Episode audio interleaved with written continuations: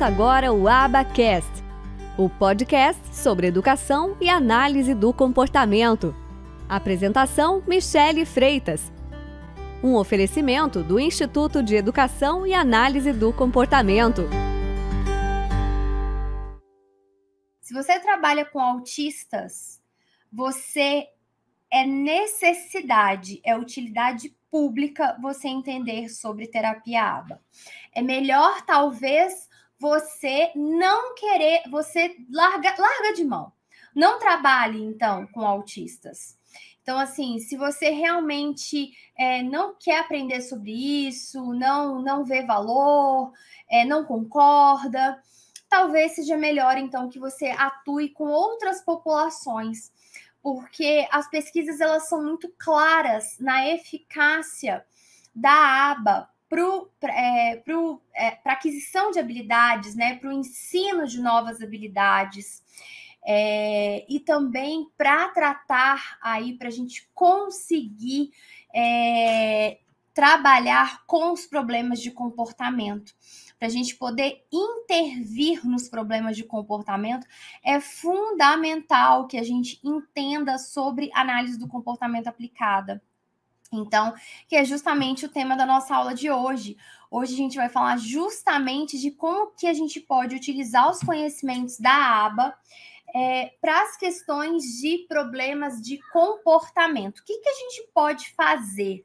Porque esse é um problema muito recorrente dentro da sala de aula, dentro da terapia, em casa. A gente tem muitas vezes nas clínicas, né, nos consultórios aí dentro da terapia, a gente tem aquelas crianças que não conseguem permanecer na sala, que não conseguem permanecer sentadas, que só choram, que muitas vezes têm comportamentos agressivos, agressivos para consigo mesmo, né? De se bater, jogar é, bater a cabeça na parede, jogar atividades no chão, jogar coisas no chão.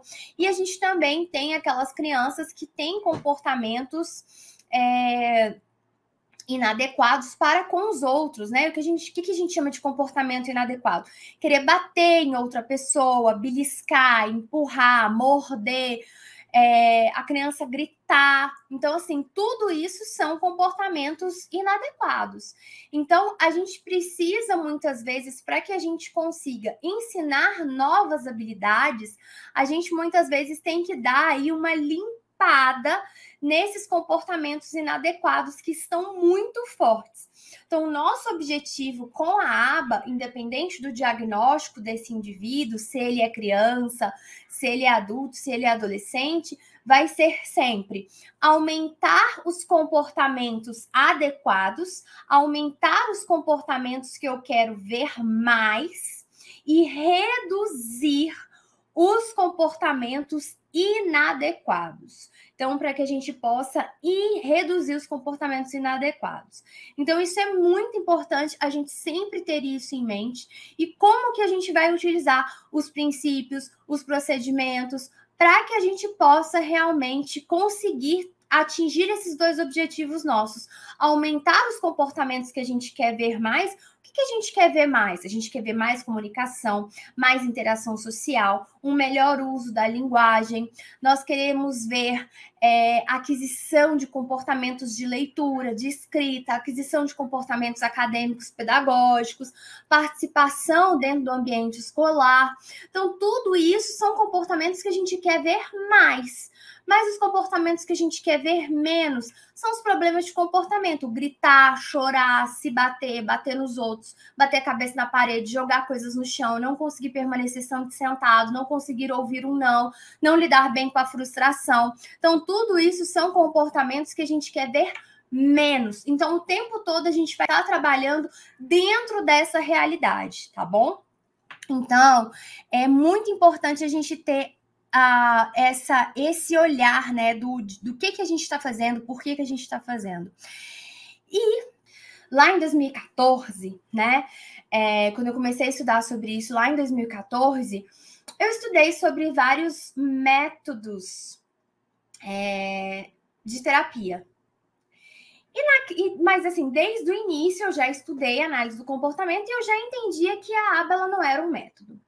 Então, assim, lá no início eu estudei sobre floor time, que é, é um método terapêutico, o TEACH é um método terapêutico ou uma moldura é, de forma de agir ali, como, como eles colocam.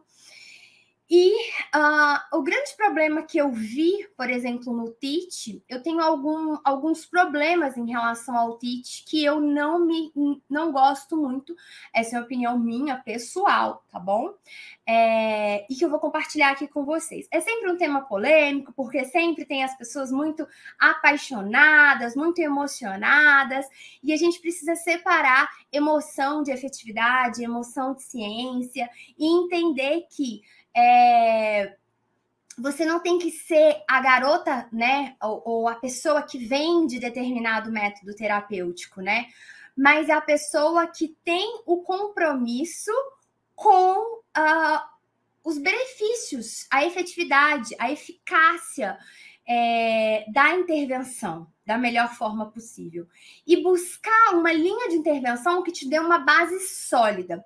O que eu sentia muito no TIT quando eu comecei a estudar, inclusive fiz, fiz até uma pós-graduação em ensino estruturado, que muitas pessoas que trabalham com autismo pode ser que tenham feito, é, mas o que, que eu sentia falta? Eu sentia falta de uma base de literatura. Então, na época, é, eu até cheguei a questionar algumas pessoas e com relação a isso.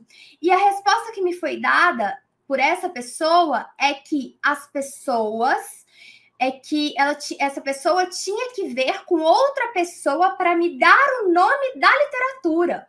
Então, assim, você não tinha nem nas aulas a literatura que aquela aula se baseava.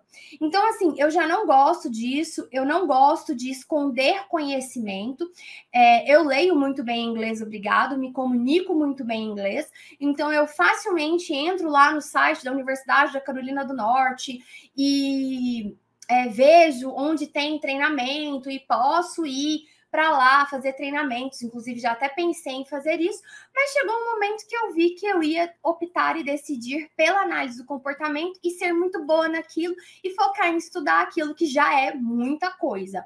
Não adianta é, você querer colocar no seu cartão que você faz aba, faz Denver, faz TIT, você faz tudo né? Então, assim, é, quando eu olho o cartão de uma pessoa, ela faz PEX, ela faz tudo. Quando eu olho o cartão de uma pessoa, o Instagram, enfim, seja lá o que for, que ela é tudo isso e mais um pouco, eu já desconfio dessa pessoa. Essa pessoa, ela não me passa muito, muita segurança porque ela quer ser boa em tudo. Então, assim, se você optar por, ah, eu quero trabalhar com o TIT, atuar dentro da moldura, dentro do que eles pregam, ótimo, vá trabalhar com isso. É, se você quer trabalhar com Denver, foca nisso. Agora, você quer focar em tudo, você quer fazer curso de tudo, você quer ser bom em tudo. Geralmente, quem, quem quer ser bom em tudo não é bom em nada. Você quer só seguir uma tendência de mercado que você acha que é porque pessoas do seu meio é, às vezes estão fazendo. Então, assim, você quer meio que seguir ali o efeito manada, né? Ai, todo mundo da minha clínica tá fazendo isso e isso. Geralmente essas coisas elas não são muito bem sucedidas. Eu, infelizmente, sinto te dizer que você vai ser só mais um na multidão. Você vai ficar sempre à sombra de outras pessoas. É, e geralmente não é isso que a gente almeja, né? A gente quer ter reconhecimento, sucesso profissional. E eu sempre falo, o retorno financeiro, ele é só uma consequência do seu sucesso profissional, de você fazer aquilo que você gosta, de você ter comprometimento, de você ter ética, de você gostar daquilo que você faz. Então, por isso que lá no início, quem estava lá na aula 1 da jornada, eu falei para vocês: olha, eu vou apresentar coisas aqui para vocês e vocês vão decidir se isso faz sentido ou não para vocês. Se vocês querem aprender mais sobre isso ou não. Então, isso é muito importante. Porque se você acha que a análise de comportamento não faz sentido, tá tudo bem. Vá buscar o que faz sentido. Agora, eu honestamente, do fundo do meu coração, como profissional e como mãe de uma criança autista, eu acho que se você, de, de repente, você não curte muito a análise do comportamento, talvez seja melhor você se encaminhar para uma ou para um outro tipo de população de atendimento, porque inevitavelmente os pais vão começar a saber mais sobre terapia aba, vão querer terapia aba, é, porque as evidências estão aí para mostrar a sua maior efetividade. Não é que as outras não tenham estudos científicos, existem, mas eles são em menor quantidade, eles são em menor força. Pode ser que daqui a 10, daqui a 15, daqui a 20 anos essa conversa mude, né? Então, como, como eu sempre falo, eu não sou. É eu não tenho teórico de estimação, tá? Eu não estou defendendo aqui um teórico X, um teórico Y. A minha questão e meu compromisso é com autistas, porque eu tenho um filho autista. Então, assim, eu vivo isso 24 horas por dia, eu sei como as coisas elas funcionam, elas andam. Eu já contratei terapeutas, eu já tive no, nesse, do outro lado como mãe. Depois eu passei para o lado de mãe e profissional. Então, assim, eu entendo desse lado, eu sei a, a, as, as questões que permeiam. Então, assim, já busquei cursos de outras áreas, também já me interessei muito por Denver quando eu, quando eu era só mãe, já me interessei. Quando eu me interessei por, por Denver, nem se falava em Denver no Brasil, nem se vendia livro de, de Denver. Eu comprei o meu livro na FENAC de Portugal. Já até postei isso para vocês, mostrando toda essa minha trajetória. Então, assim, eu estou na rede social, eu, eu tinha uma página no Facebook que se chamava Pedagogia Estruturada, e ela existe desde 2015. Então, se você for lá no, no, no, Facebook, que hoje chama Michelle Freitas, você vai ver a criação de tudo isso. Então, assim, foi um processo. Nós estamos em 2022. Então, assim, foi todo um processo. É, então, assim, eu também não gosto do TIT por outro motivo. É, eu acho que o excesso de independência e autonomia que é ensinado dentro do TIT atrapalha o processo de interação social, de comunicação que a gente tanto trabalha.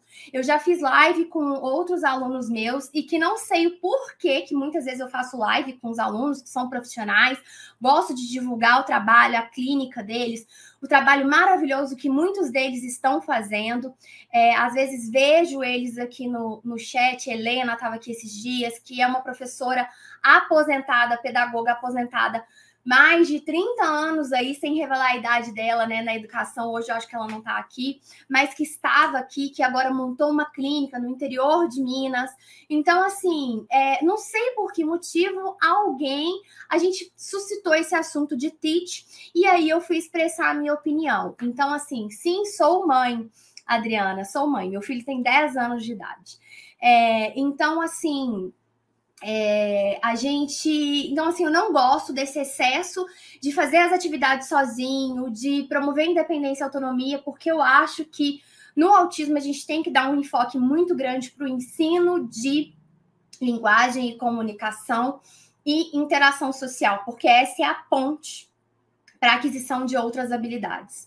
Acho que a independência e a autonomia ela é importante, conseguir fazer uma atividade sozinho e tudo. Acho que isso é importante, mas eu acho que tem outras coisas na ordem de prioridade de importância.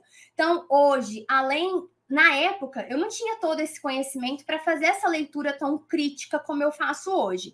Na época, o que eu critiquei foi que é, no curso que eu fiz, eu fiz assim, curso presencial, eu fiz essa pós-graduação, enfim, eu fiz muitas coisas.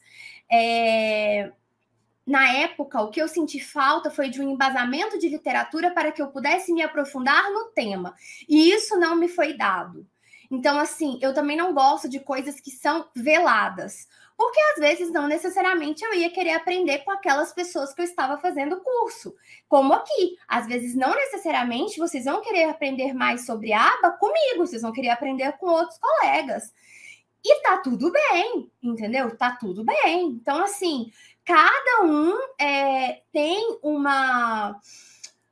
Um, um matching, né, com as pessoas diferentes. Então, assim, eu sinto é, dentro do autismo, quando a gente começa a estudar, que as pessoas elas não querem te ensinar. Então, assim, uma das coisas que me, de, que me deixava profundamente irritada era isso. Era que, assim, nossa, você tinha que implorar para a pessoa te ensinar uma coisa, tudo era muito escondido, tudo era muito velado, a pessoa não queria te passar nome de livro, a que a pessoa não queria fazer isso, não queria fazer aquilo. Nossa, tirar foto de slide em curso, a pessoa ia lá fazer um escândalo. Claro que hoje eu, como criadora de conteúdo digital, é, dona de uma empresa que vende cursos, a gente tem algumas atitudes de proteção, fruto de coisas que a gente já viveu, certo? Então, assim, claro que a gente protege, porque isso aqui é uma empresa, isso aqui tem que gerar lucro, óbvio. É, mas, assim, antes não era pop você ter conta no Instagram, você criar conteúdo de graça para as pessoas, não tinha isso. Tudo acontecia em cursos, em cursos presenciais, onde só era te dado a ponta da ponta da ponta do iceberg. Porque, na verdade, a pessoa queria criar uma dependência é, de você, que, que você teria com ela. Que você, de repente, que teria que contratar uma consultoria, uma supervisão. Eu nem dou supervisão, é, nem consultoria. Eu não dou. Muitas pessoas, o pessoal pode falar aí eu não dou. Eu dou dentro dos nossos treinamentos. Mas se você quiser me contratar, falar, ah, Michelle, quanto custa a sua hora? Não, eu não vendo a minha hora. Então, assim, tudo era muito assim, era muito velado, era muito escondido, tinha uma tinha uma, uma necessidade de se esconder, não podia te falar no, nem nome de livro, entendeu? Então, assim, e como eu sempre é, li inglês, me, me era safa nesse sentido de buscar informação. Não, eu vou buscar. E quanto mais você me desafia e você não quer me dar informação, você pode saber que é aí que eu vou correr atrás. E se for do meu interesse, não para provar para ninguém nada, porque eu já passei dessa fase. Mas se for do meu interesse, eu vou lá e eu vou buscar esse conhecimento e eu vou saber, quiçá mais que você um dia. Então, assim, foi o que acabou acontecendo na minha carreira, né? Então, é, não gosto de modismos, eu gosto de ir por aquilo que faz sentido. Então, assim, a análise do comportamento, ela me deu uma base mais sólida, sabe? Uma coisa mais sólida, sem ser uma coisa de marca de, te de terapia. Porque o que acabou acontecendo foram muitas. As terapias viraram marcas. Então, é igual marca de carro, igual marca de sabão. Então, você tem Ariel, Omo, IP, virou marca. Então, assim, as pessoas vão lá, elas pegam uma base de conhecimento, elas começam a dar nome diferente para as coisas, e aí elas falam assim: agora eu lancei o método X, agora eu lancei o método Y. E quando você vai ver a base de conhecimento, ela é a mesma, sabe? É, só que ela foi lá e mudou os nomes para que ela pudesse é, ter um reconhecimento, enfim, é, é, ganho financeiro em cima daquilo.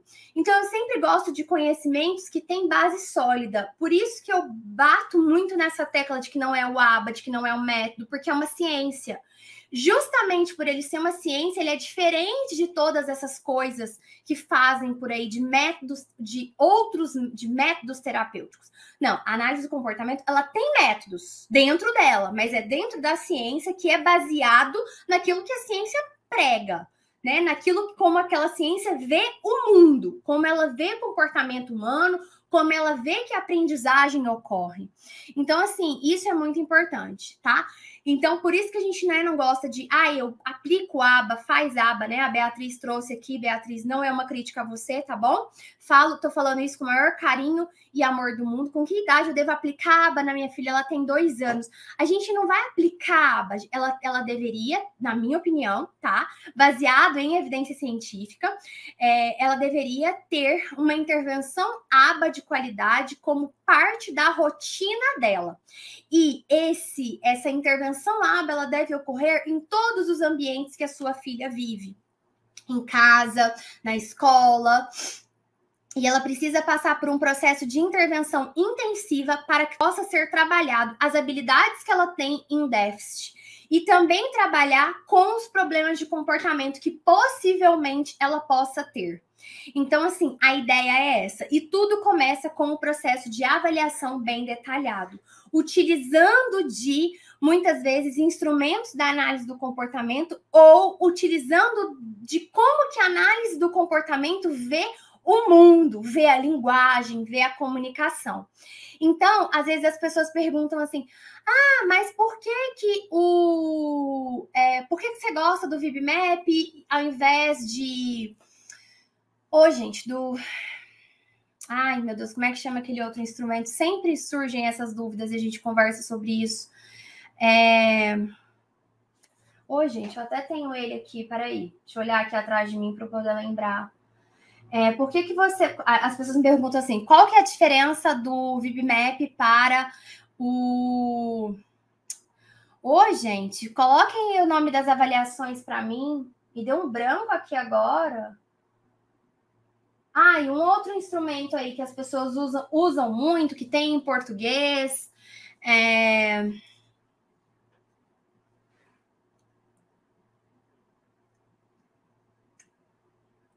Eu esqueci. Porta disso, Aldeni. Obrigada. Obrigada, Aldeni. Isso. Muitas pessoas. É, porta de que eu queria. Obrigada, Juliana. É, por que, que eu preciso. Por que, que eu. Assim, primeiro, gente, que a gente precisa entender sobre as avaliações. Nossa, daria para a gente ficar aqui todos os dias conversando, né? Misericórdia do Senhor, são tantas coisas que eu assim que eu queria poder passar para vocês assim de conhecimento.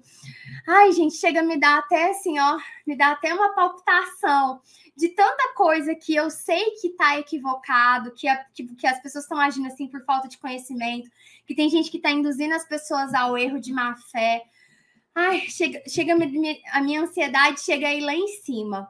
Mas é, mas ok, eu tô, eu sei que eu, né, o cara lá de cima sabe que eu tô fazendo a minha parte, que o que eu posso eu tô fazendo, né? O que tá ao meu alcance eu estou fazendo e que a gente não consegue fazer tudo é, para todo mundo, né? Nossa, olha, eu chego assim, sinceramente, honestamente, eu chego a arrepiar assim quando quando eu vejo que tudo pode mudar com o conhecimento que você tem tudo, assim, tudo pode mudar, muita coisa pode mudar. A sua vida, ela pode se transformar to totalmente. E às vezes eu olho para essa estante que está aqui atrás de mim e eu falo assim, gente, o conhecimento que eu preciso, a mudança que eu preciso muitas vezes em alguma coisa que eu estou buscando, seja para meu filho, seja para algum aluno meu, enfim, seja para fazer uma aula, ela está ao meu alcance. Eu posso alcançar, é possível. Só basta que eu sente, que eu estude, que eu me concentre, que eu leia. Então, assim, saber que a mudança, que atingir aquilo que você quer está ao alcance das suas mãos é muito bom, mas também te gera ali, você fica meio afobada ali, né? Querendo adquirir aquele conhecimento. Mas, ufa, feito esse, esse desabafo, vamos lá. É, por que, que eu não gosto do Portat, por exemplo, como instrumento de avaliação? Ah, mas antes disso, um ponto. Olha só, gente, eu só gosto de. Existem avaliações que têm um enfoque diagnóstico. Existem avaliações que têm um enfoque de fazer levantamento de habilidades, tá? As avaliações diagnósticas, que a gente tem escalas diagnósticas, nós temos avaliações que são de triagem para entender se tem riscos de autismo, como o MCHAT. Se tem risco, passa para as avaliações diagnósticas, elas são muito importantes. Perfeito, maravilha, são super importantes. Agora, eu não tenho o foco de estudar avaliação diagnóstica tá bom? Eu, Michele, aqui comigo, Michele. Pode até ser que dentro do IEAC, que é a empresa que a Michele é dona, junto com o Diogo, vocês possam até um dia vir a ter coisas relacionadas a diagnóstico, tá? Então, assim, Pode ser que isso aconteça. Nós estamos aí preparando umas coisas aí diferentes, já lançando aí pequeno spoiler, mas não vou falar mais sobre isso, ó, vou fechar minha boca. Mas com a Michelle, com a Michelle, comigo, vocês não vão aprender sobre diagnóstico, porque não é minha área de atuação. Então eu não compro Protea, é, é, o que você for imaginar, escala de desenvolvimento infantil, avaliação diagnóstica, até porque algumas delas, é, EIDOS, até porque algumas delas são exclusivas de determinadas profissões, tá? Então, assim, como é, como eu tenho um pé fincado de graduação de base dentro da educação, por ser, por, é, por ter licenciatura é, em, por ter, ter licenciatura em letras e ter pedagogia, eu, é, pois é, Diogo, o futuro psicólogo da casa, pois é, vou me aposentar ele, ele vai é, assumir aí a frente do, do IEAC. Eu sempre brinco. Mas assim, gente, eu não trabalho com diagnóstico, tá? Então, essas avaliações diagnósticas, eu é, não falo, eu não, não tenho conteúdo sobre isso. Às vezes eu dou uma estudada sobre isso para ficar ali por dentro, para saber, mas eu não trabalho com diagnóstico. Então, assim, esse é um ponto. As avaliações que a terapia que a gente tem dentro da aba são avaliações de levantamento de, de levantamento de habilidades. O nosso enfoque é saber o que a gente chama de repertório comportamental do indivíduo. Eu quero saber todas as habilidades que ele tem e todas as habilidades que ele não tem, para que aquilo que ele não tem eu possa fazer uma programação de ensino. Vocês entendem isso? tá? Então, isso é bem importante da gente entender, tá? Então, algumas avaliações que vocês colocaram aqui, elas são diagnósticas. Então, eu não falo sobre isso, eu não, eu não tenho enfoque de diagnóstico, eu não faço diagnóstico. Diagnóstico não é comigo. Tem, assim, já falei isso para os meus alunos. Olha, gente, é uma área legal até de você se especializar, domina todas essas avaliações, faz uma prestação de serviço de diagnóstico, principalmente para os psicólogos, principalmente para os psicólogos. É uma área muito legal se você gostar. Acho massa, acho legal demais, tá? Então isso é importante. Obrigada, Aldeni, por responder aí, né? Quando as pessoas já te conhecem, é assim. É, então, esse é um ponto. Por que, que eu não gosto do Ported, que inclusive é uma avaliação de levantamento de habilidades?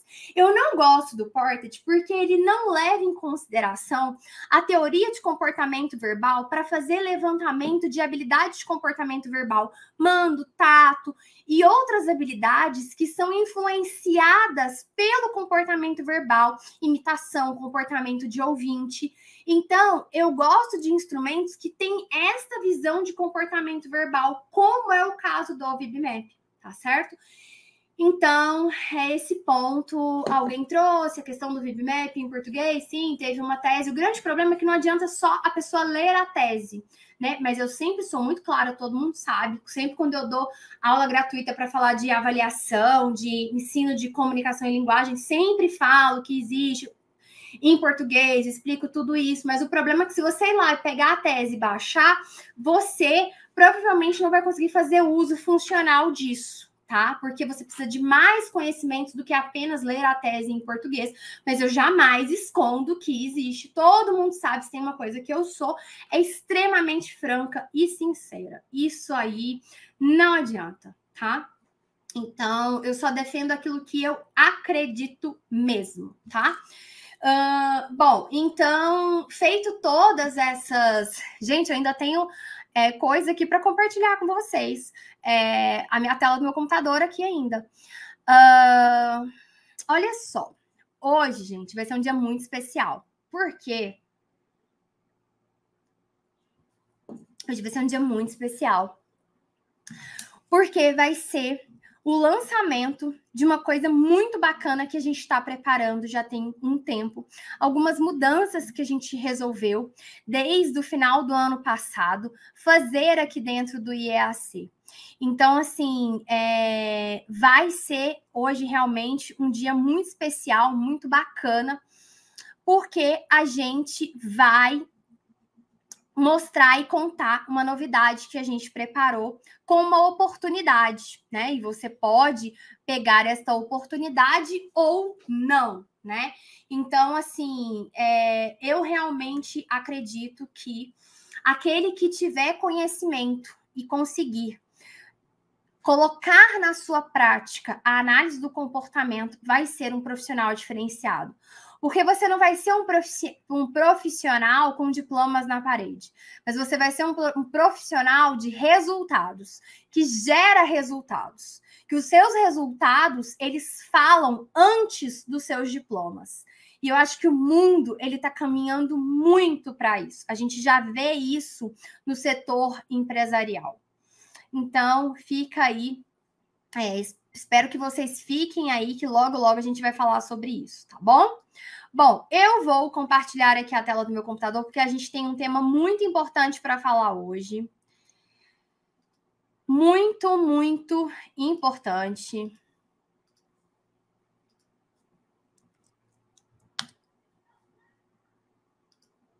Tá? Bom, como vocês sabem, material da aula vai estar disponível é, nos grupos, no e-mail, o de hoje já foi. Como vocês já sabem, se alguém não tem, ah, não recebi, estou com dificuldade, vocês já sabem que vocês vão enviar um e-mail para contato arroba é, iac.net.br. Vocês vão enviar para lá e aí vocês vão tirar as suas dúvidas é, de questões de é, recebimento de material mas o resumo ele já foi feito, tá? Vocês é, eles foram enviados, então tem resumo aí de seis dias de aula e amanhã vocês vão ter o resumo da aula de hoje, tá certo? Duração da aula aí é uma hora, uma hora e meia. É, vamos só aqui repassar rapidamente os pontos que a gente trouxe, aula 1 e 2, a gente falou sobre introdução à aba, a questão de ser uma ciência, a questão das subespecialidades, dos campos de atuação. A gente falou dos aspectos profissionais legais da terapia aba, que não existe regulamentação, ninguém pode dizer o que você deve ou não fazer. É, então, a gente, o Diogo conversou com vocês no dia 3. No dia 4, como que utilizava no ensino da linguagem e da comunicação, o quanto que é importante vocês aprenderem sobre isso para desenvolver comportamentos de linguagem e comunicação com base na teoria de comportamento verbal, tá? Então, isso aí é muito importante. Uh na aula 5, a gente falou sobre utilizar a aba para comportamentos de independência e autonomia. A gente falou que nem sempre, muitas vezes, é o momento de se ensinar independência e autonomia, porque a gente deve dar um enfoque nas, nas habilidades de linguagem e comunicação. E ontem a gente falou de utilizar a aba na escola, eu apresentei alguns procedimentos para vocês que são só a ponta do iceberg coisas assim, plantando sementes na cabeça de vocês, para que vocês possam levar isso para o ambiente escolar, e isso vale para qualquer indivíduo, seja ele autista, independente do seu diagnóstico, certo? Então, esses foram os pontos que a gente tratou nessa, nessa jornada. E hoje chegou a hora da gente falar dos problemas de comportamento, né? Então, o que, que a gente chama de problema de comportamento no início da live? É, eu até falei com vocês, tá? No início da live, é, eu falei com vocês do que, que a gente chama de problema de comportamento, né? É, primeiro que a gente tem que olhar o que, que é problema de comportamento no contexto daquela família. Às vezes tem coisas que para vocês é, para nós profissionais pode não ser um problema, mas para que aquela família é. E às vezes os pais também têm uma tendência em achar que certas coisas são problemas demais quando não são. Então a gente também tem que ter certos assim, tem, tem que ter foco e tem que saber orientar a família que às vezes nem tudo que eles gostariam vai ser possível de ser feito, de ser realizado, ou que às vezes não é o momento mais adequado de se trabalhar aquele problema de comportamento. Então, isso é muito importante.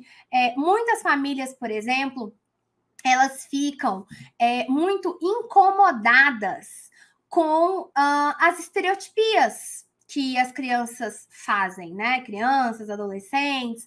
Então, assim, o que, que, são as estereotipias? Aqueles comportamentos repetitivos, né? Então, às vezes, bater a mão assim, às vezes se bater assim, às vezes ficar fazendo é, barulhos, sons com a boca, repetir palavras, repetir é, é, desenho, falas de desenho. É, então, são é, estereotipias, né? Comportamentos repetitivos. E às vezes os pais veem isso como um grande problema. E uma das primeiras coisas que às vezes eles querem, nossa, como que eu acabo com as estereotipias? Olha, acabar 100% com as estereotipias eu acho bem complicado, é, enquanto não tiver cura para o autismo. Eu acho que a gente está assim. É, esse é um assunto que eu nem gosto de falar, porque gera muita polêmica, né? Não existe cura para o autismo, tá? Só para já deixar claro não acredita em cura para o autismo. A ciência já mostra que as crianças elas nascem autistas, elas não se tornam autistas.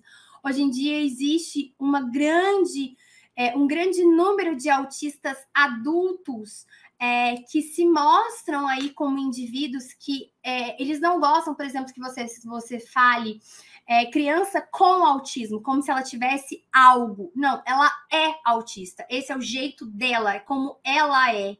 Então existe aí essa essa essa discussão aí que a gente muito tem a ouvir e aprender com aqueles que já são autistas adultos, que se comunicam bem. Parece que quando você fala com é como se o indivíduo ele tivesse uma doença, né? Ele tem algo que é externo a ele. E hoje a gente tem um discurso que, não, olha, eu sou autista, eu me aceito assim, eu gosto de ser assim, eu sou feliz assim. Então a gente tem esse relato aí de muitos autistas adultos e eu acompanho muito essa discussão, em especial nos Estados Unidos. Então é, a gente precisa ter esse olhar. Então, muitas vezes, os pais trazem, por exemplo, as estereotipias como um grande problema a ser resolvido. Quando às vezes a gente precisa resolver outras coisas, a gente precisa fazer com que esse indivíduo consiga se comunicar, que ele fale, que ele consiga ter interações sociais. Então, a gente precisa também dosar e entender o que de fato é um problema de comportamento. Claro que no mundo ideal a gente quer um monte de coisa para os nossos filhos típicos, para qualquer filho, né? Só que nem sempre é possível tudo aquilo que a gente quer. Eu também sou mãe de uma criança de 7 anos de desenvolvimento típico. E eu queria muito que ele não tivesse uma série de problemas de comportamento que muitas vezes ele tem.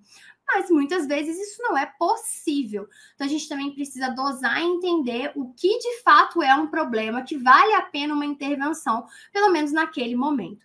A gente vê também muitas vezes os pais reclamando: "Ai, meu filho tem problema para comer" ah, ele tem seletividade alimentar. E às vezes é porque a criança não come é, verduras, não come legumes, não come fruta, não come salada, mas come outras coisas. Então, assim, se, se, a, a, pessoa não sabe o que é seletividade alimentar, né? Então, assim, às vezes você, todo mundo, todo pai, toda mãe quer que a criança coma bem. Só que às vezes as pessoas ficam arranjando aí pelo em ovo. Tem outras coisas para a gente se preocupar e trabalhar, e não dá tempo da gente mirar em todos os comportamentos que você deseja melhora. Então, algumas coisas vocês têm que aprender a conviver e aceitar o seu filho autista como ele é, com as limitações que ele tem e com as questões que ele tem. E às vezes ele não vai conseguir mesmo comer certos alimentos, assim como os típicos. Quantas pessoas na família você não tem que não come determinadas coisas e que não são autistas, não tem um diagnóstico nenhum? Então a gente também precisa saber dosar o que a gente considera um problema de um problema de comportamento que vale a pena passar por uma intervenção. Porque senão você quer mirar em 10 coisas diferentes, você vai acabar não conseguindo nada, o terapeuta fica louco, né? É, ou, ou a terapeuta fica louco, louca, e você vai sair falando que a intervenção não teve resultado. Ah, ele faz terapia há três anos, mas ele tem muita estereotipia ainda. Olha, gente, vou falar para vocês a vivência que eu tenho como mãe, tá? Meu filho tem 10 anos, teve diagnóstico aos dois anos e meio, desde é, aos dois anos e cinco meses, para ser bem precisa. Em maio, né, nós fazemos, nós completamos aí mais mais um aniversário de diagnóstico, pode-se dizer assim. Meu filho tem muitas estereotipias, tá? Meu filho não falava nada, hoje ele fala, ele se comunica, ele é super sociável com todos, é, tem as questões dele, sim, mas ele tem estereotipias. Eu fico extremamente cansada das estereotipias dele? Fico. essa bateção na mão. Eu tô aqui agora, eu estou ouvindo ele lá da sala. Isso porque eu tenho uma porta aqui é, com isolamento acústico e eu estou ouvindo ele bater as mãos lá da sala. Ele está assistindo televisão e ele tá ali batendo as mãos, fazendo as suas estereotipias. Eu fico extremamente cansada? Fico. Mas eu preciso aceitar o meu filho como ele é também. Muitas vezes eu falo com ele, eu intervenho, falo, Diogo, tá fazendo barulho demais para mamãe. Menos, tá muito. Então, assim, agora eu não posso chegar e falar assim, ai, terapia aba não funciona porque o meu filho faz estereotipia. Porque terapia aba não é sobre curar o autismo, não é sobre tirar o autismo da criança, não é sobre tirar as estereotipias da criança, que é o que até muitos autistas adultos, inclusive, têm como críticas severas é, com relação à aba. Então, assim, existe uma briga muito grande nos Estados Unidos de pessoas contrárias à aba, que acham a aba extremamente desumana, um adestramento, mas eles têm uma ideia totalmente equivocada de o que a aba é. Sabe por que, que eles têm essas ideias, essa crítica e esses problemas com a aba? porque isso vem de profissionais que tratam a aba como método. Então, por que, que eu tenho esse ranço, né? Ranço eterno de quem vem com o método aba, o aba, faz aba, aba é rígido e etc, etc. Porque são pessoas que não têm um conhecimento amplo na ciência. E isso gera você fazer uma terapia engessada e isso muitas vezes gera trauma na criança. Então, eu já tive terapeuta, eu tenho vídeo disso. Eu tenho vídeo. Quem é meu aluno em supervisão já viu esse videozinho aí. É, para quem estava ao vivo na prática supervisionada, eu tenho vídeo da terapeuta segurando a criança, segurando o meu filho, colocando o pé em cima dele, colocando o pé em cima e segurando. Então, assim, eu já passei noites e noites chorando. Por que, que eu tinha trazido aquela profissional para dentro da minha casa para segurar o meu filho daquela maneira? Então, é, é muito complicado isso, por isso que eu tenho uma, uh, um excesso de zelo, uma preocupação, porque eu já passei por isso e ainda tive que pagar por uma terapia dessa. Pagar e pagar caro para ter profissionais desse naipe que segura a criança, uma criança de três anos e pouco, ele estava na época. Então, assim, é, que tem uma rigidez que acha que você não pode interagir com a criança, que você está atrapalhando a terapia. A gente tem muito profissional com esse comportamento de método. E não se engane, eles estão aí nos, nos, nos lugares mais nobres eles têm os seus títulos de mestre, eles têm os seus títulos de doutorado, eles vão para o exterior, fazem curso, eles têm certificação internacional e eles têm essa postura muitas vezes rígida, não quer que pai e mãe entrar na sala, não quer contar o que é feito na, na terapia, não gosta que filma, não gosta de dar os materiais, não gosta de pai que sabe muito, fica irritadinho. Então, assim, tudo isso eu já passei. Tudo isso eu e Diogo já passamos. Já fomos esfolados aí no campo de batalha. Por isso que eu fui me capacitar. Por isso que eu passei as noites que eu passei sem dormir. O, pe... o meu peso foi lá em cima. Eu já cheguei a pesar 100 quilos. 100 quilos. Vocês têm noção do que, que é isso? do que é desenvolver problemas seríssimos de saúde, do que é passar todas essas batalhas que a gente já passou. Vocês têm noção? Nenhum profissional que não for pai ou mãe de uma criança com autismo não sabe. Não sabe. Então, eu busquei fazer do limão uma limonada. Então, ao invés de eu ficar chorando, brigando por direitos, me matando, eu fui estudar. Eu usei cada lágrima, cada coisa que eu passei para estudar, para me capacitar. E aí eu entendi que eu podia passar esse conhecimento para outras pessoas. Porque eu estava sabendo muito mais do que profissional que tinha 10, 15 anos de formado, que esfregava o mestrado na minha cara, que esfregava doutorado, que tinha, tinha graduação em psicologia e esfregava na minha cara e falava na minha cara: você é só mãe. Ah, aquela que a mãe, só que eu sabia muito mais que ele. E isso deixavam eles emputecidos, emputecidos. E quando eu comecei a levar essa mensagem para mais pessoas e falar, não é isso, não é assim, você está fazendo errado, as pessoas ficaram com o ego extremamente ferido, extremamente ferido. E tudo se transformou no que se transformou. O IEAC nasceu, os nossos cursos, as nossas formações nasceram. As pessoas começaram a ver que aquilo que eu falava tinha sentido, estava certo, porque as pessoas podem falar podiam falar muita coisa ao meu respeito, mas que ela não sabe, isso elas não podiam falar. Isso é o que mata elas.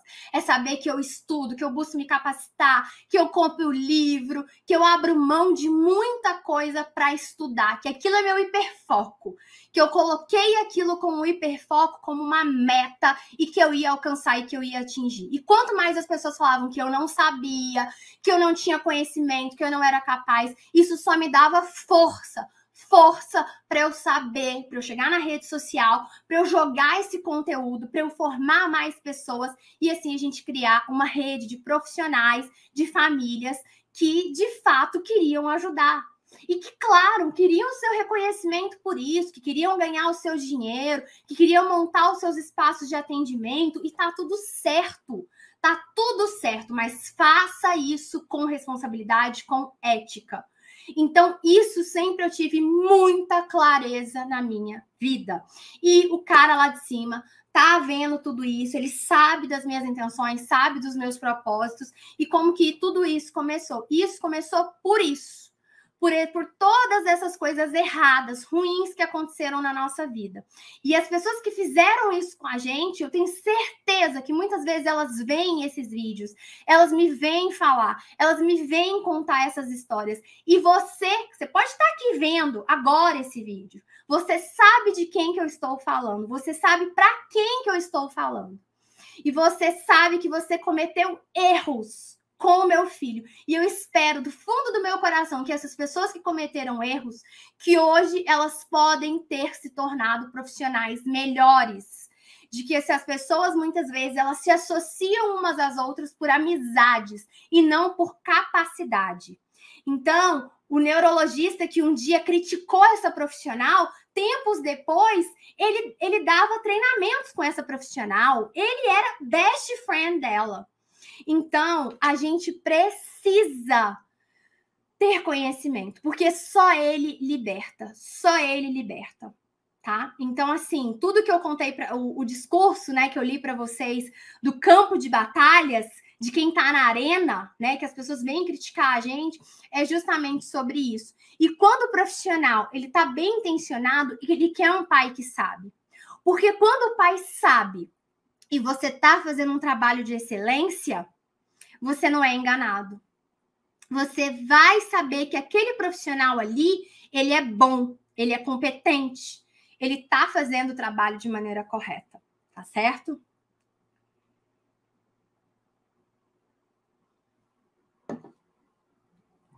Exatamente, a gente tem que estudar. Isso vale para os profissionais, para os pais, para todo mundo porque os profissionais enfrentam também muitos problemas nas equipes é, multidisciplinares. Muitos problemas. Muitas vezes os profissionais até querem sair do caso por causa de determinados colegas. Tá? Isso eu sei porque eu tenho muitas alunas que não fui eu que escolhi os profissionais para estarem comigo. Eles me escolheram para ensiná-los e para treiná-los porque eles viram, eles viam que o conhecimento que eu dava para eles era muito acima do que eles viam em outras formações, porque eles sabiam que aquelas pessoas não queriam passar todo o conhecimento para eles, porque eles podiam se tornar concorrentes. E é o que acontece, meus alunos, eles incomodam, eles chegam, eles falam, eles sabem.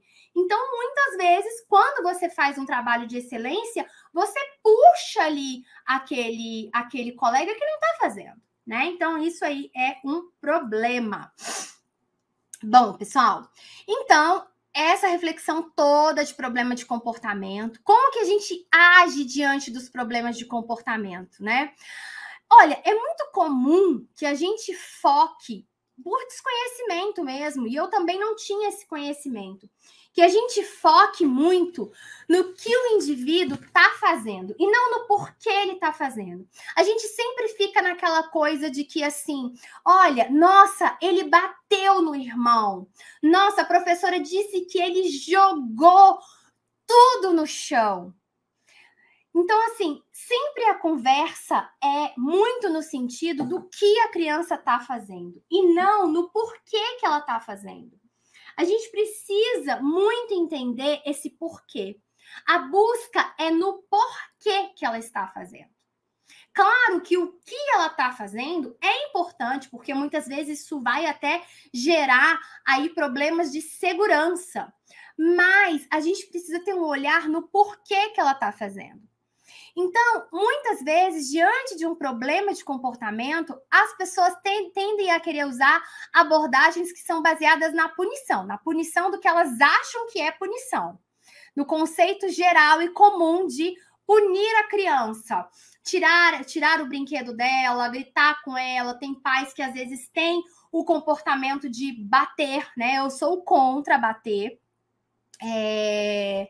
Então, assim, não sou eu sou contra bater, mas tem pais que têm esse, esse, esse comportamento, principalmente as crianças mais novas, sem diagnóstico, esses comportamentos delas são considerados como birra, pirraça, criança mal criada. Então, as pessoas tendem a ter esse comportamento de muitas vezes querer punir. Só que dentro da aba, a gente tem uma, uma, uma diferença do que, que é punição né? Dentro da aba, para gente, a punição, como eu falei até em outra aula para vocês, a punição é qualquer ato que ocorre depois da ocorrência do comportamento e que diminui a probabilidade daquele comportamento ocorrer de novo. Então, punição é isso. Não interessa qual ação que você está fazendo, mas a gente só vai considerar uma punição analisando a função desse comportamento que você está exercendo. Então, qualquer ato que ocorra depois da ocorrência do comportamento e que diminui a probabilidade dele ocorrer de novo, isso sim é uma punição. Muitas vezes você bate na criança, mas ela continua emitindo aquele mesmo problema de comportamento. Você põe de castigo, tira acesso a alguma coisa, mas mesmo assim aquilo não está sendo punição, porque ela continua fazendo aquilo no futuro. Se ela continua fazendo aquilo no futuro, na mesma intensidade, quer dizer que o que você fez não foi uma punição sob a ótica da aba. Então, a gente tem um problema, né? A gente tem um, não, a gente tem alguns problemas quando a gente não olha para a função do comportamento e sim para a forma do comportamento.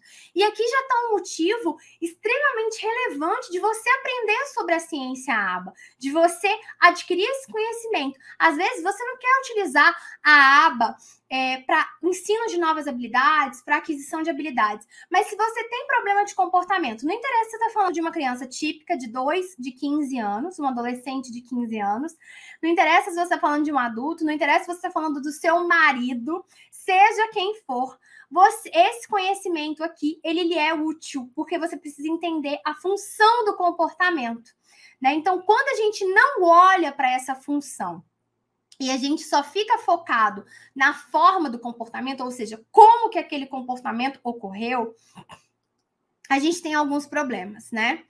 E o primeiro problema desse tipo de visão que a gente tem dos problemas de comportamento é quando a gente não entende qual a função do comportamento, a gente não ensina formas apropriadas do indivíduo conseguir o que, aquele o que, o que ele deseja.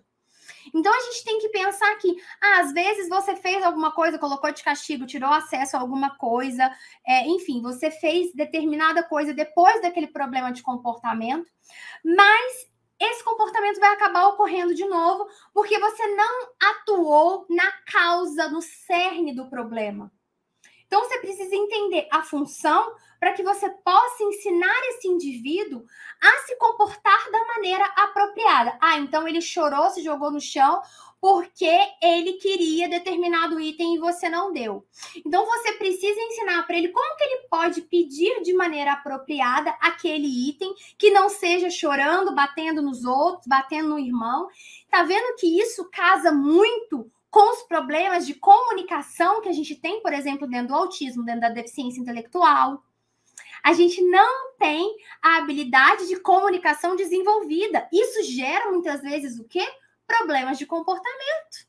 Porque a única maneira que aquele indivíduo tem de se comunicar é chorando, jogando coisas no chão, batendo em alguém, mordendo, se mordendo. Então a gente precisa entender da função para a gente poder pensar numa maneira alternativa desse indivíduo conseguir aquilo que ele deseja, mas de uma maneira apropriada.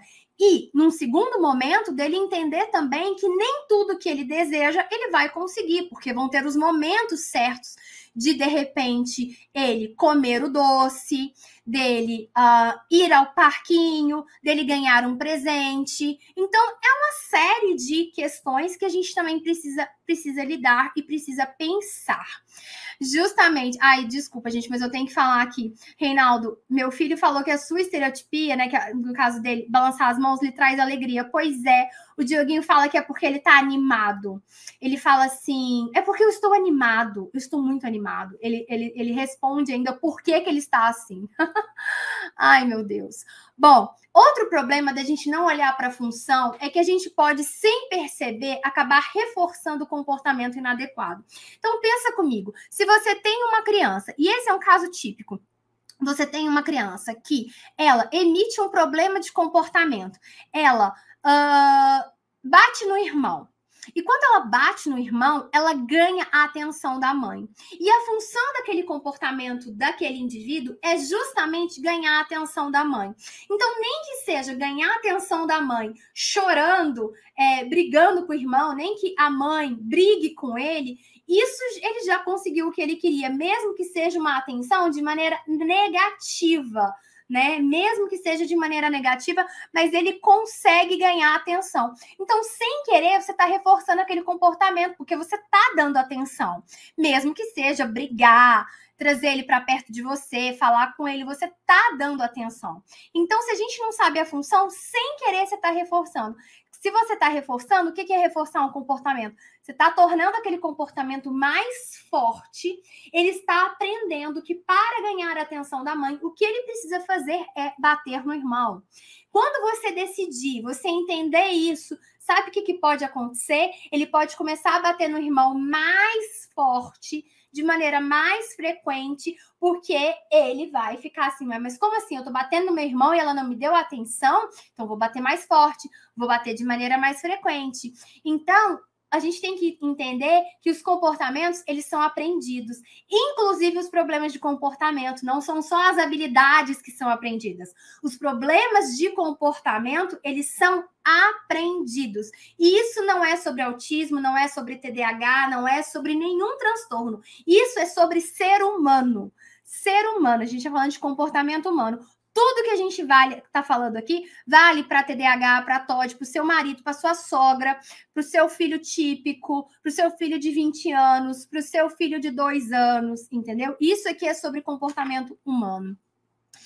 É, então, isso aqui é muito importante a gente entender. Outro ponto da gente, um problema da gente não olhar para a função do comportamento e só para a forma, é o indivíduo até se acostumar com determinada forma de punição ao longo do tempo. É aquela coisa, você dá o castigo que você acha que está sendo uma punição, você tira o acesso ao tablet, é, não, faz com que ele não vá em, em, em um determinado passeio, mas ele se acostuma, ele continua se comportando daquela maneira. Aquilo não faz mais efeito, sabe? Aquela típica coisa, ah, eu já bati, nada resolve, eu já coloquei de castigo, não resolve, não faz mais efeito. Então, por quê? Porque você não está atuando na função. Então, só esse conhecimento aqui já vale a pena você entender de análise do comportamento, porque a gente lida com problemas de comportamento o tempo inteiro. Bom, uh, então esses são aí alguns problemas. Gente, por que, que os problemas de comportamento eles ocorrem, né? Os problemas de comportamento eles são aprendidos, como eu falei para vocês, assim como é, outras formas de comportamento, os comportamentos humanos eles são aprendidos. E a gente sempre precisa olhar. É, opa, já estava esquecendo desse ponto aqui. Então, o indivíduo ele tem. O que, que acontece? Por que, que esse comportamento problema ocorre? O indivíduo ele tem uma necessidade né? Ele quer ter uma necessidade atendida e para que ele tenha suas necessidades atendidas, ele faz determinadas coisas que vão dar acesso para ele àquilo que ele quer. Tá? Então a gente sempre precisa olhar qual que é a mensagem que aquele comportamento está comunicando. Então, assim, problema de comportamento é sobre comunicação. Mas assim, não é ah, por causa do problema de comunicação que existe. Não é no sentido de comportamento, o problema de comportamento está te comunicando algo. O que é que ele está te comunicando? Qual que é a função? Qual que é o motivo? Qual que é o porquê? Você sempre tem que se fazer essa pergunta imediatamente. Esse é o primeiro ponto quando um problema de comportamento acontece. E eu vou ensinar para vocês como que vocês vão fazer isso. Então, a gente tem amplas pesquisas em análise do comportamento que nos mostram possíveis funções para os comportamentos, problemas. É, aqui sim, é, muitas pesquisas foram feitas com enfoque em pessoas com deficiência intelectual, é, autistas. Então, assim, mas no geral, a gente vê que o ser humano ele se comporta com essas funções de comportamento, né? Então, a gente tem possíveis funções aí para os problemas de comportamento. Então, e aí, outro ponto. Por que, que os problemas de comportamento são tão comuns no autismo, por exemplo, que é minha área mais específica de atuação? Por quê? Porque no autismo a gente sabe que nós temos o quê? Dificuldade na comunicação. Quantos problemas, quantos problemas, pensa comigo, quantos problemas não ocorrem na sua vida, na sua vida, lá nos seus relacionamentos interpessoais com as pessoas da sua convivência? quantos problemas eles não ocorrem por problemas de comunicação, falhas na comunicação. Porque fulano não falou e você achou uma coisa, mas que era outra. Ele falou uma coisa, você entendeu outra. Agora, isso ocorre com os neurotípicos, adultos. Agora vamos pensar como que é para as pessoas que têm um atraso na linguagem, que têm dificuldade de se comunicar, que muitos não conseguem se comunicar de forma alguma. Como que eu não vou ter problema de comportamento? Então, assim, não apenas né, aqueles que não têm nenhuma forma de comunicação, mas mesmo aqueles que se comunicam super bem, que muitas vezes têm um vocabulário bacana, mesmo eles, esses podem ter problemas de comportamento. Por quê? Porque muitas vezes o reflexo ali mais fácil dele é ter um problema de comportamento. Isso é mais fácil do que eu me comunicar, do que eu me explicar, do que eu falar 50 coisas. É muito mais fácil eu chorar, eu gritar. Né? Até nós, adultos neurotípicos, fazemos isso muitas vezes. Que dirá crianças, adolescentes com algum transtorno do desenvolvimento.